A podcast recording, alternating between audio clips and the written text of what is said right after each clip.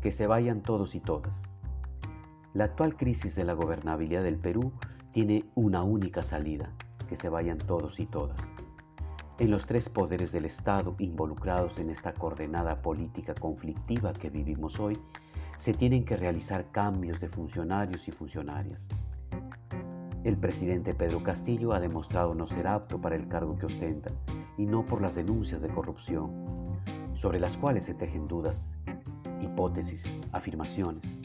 No sino porque ha llegado a la presidencia sin un plan de gobierno ni experiencia para liderar al país en momento de crisis. Por otro lado, los 130 congresistas que representan nada o a nadie, más que a sus intereses personales y de aquellos que financiaron sus campañas políticas. En estos últimos meses se han dado leyes involutivas al desarrollo social peruano, aprobadas por insistencia porque no hay liderazgo en el gobierno nacional para observarlas. En tercer lugar, el Ministerio Público, con una titular con serias denuncias que lo relacionan con los cuellos blancos y narcotraficantes. La demanda constitucional contra el presidente, sin pruebas seguras de los delitos denunciados, muestra que el Ministerio Público juega el partido a favor del Congreso. Un cuarto actor son los medios de comunicación, sobre todo los de cobertura nacional hay voces de que este gobierno no les está dando ingresos como en otros gobiernos. Esta es nuestra decadente forma de hacer política, por ende de gobernar nuestro país.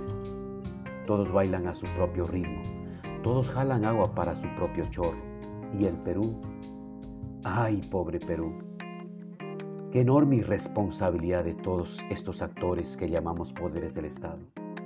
Mientras estamos hablando hasta la saciedad sobre las denuncias contra el presidente Castillo y sus familiares, mezclada con la chismografía limeña, los problemas medioambientales, sociales, de salud, educación, desaparición de personas, violencia contra la mujer, tráfico de tierras, asesinato de defensores de derechos, etc., están siendo invisibilizados, dejados a merced de los malos del país.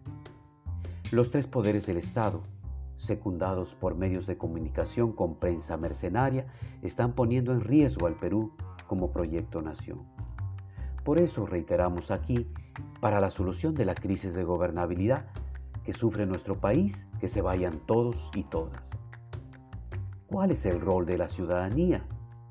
Vigilar y ejercer presión social para que, en primer lugar, se logre una reforma política electoral que nos garantice elegir mejor y en segundo lugar, se realicen elecciones generales en el más corto plazo.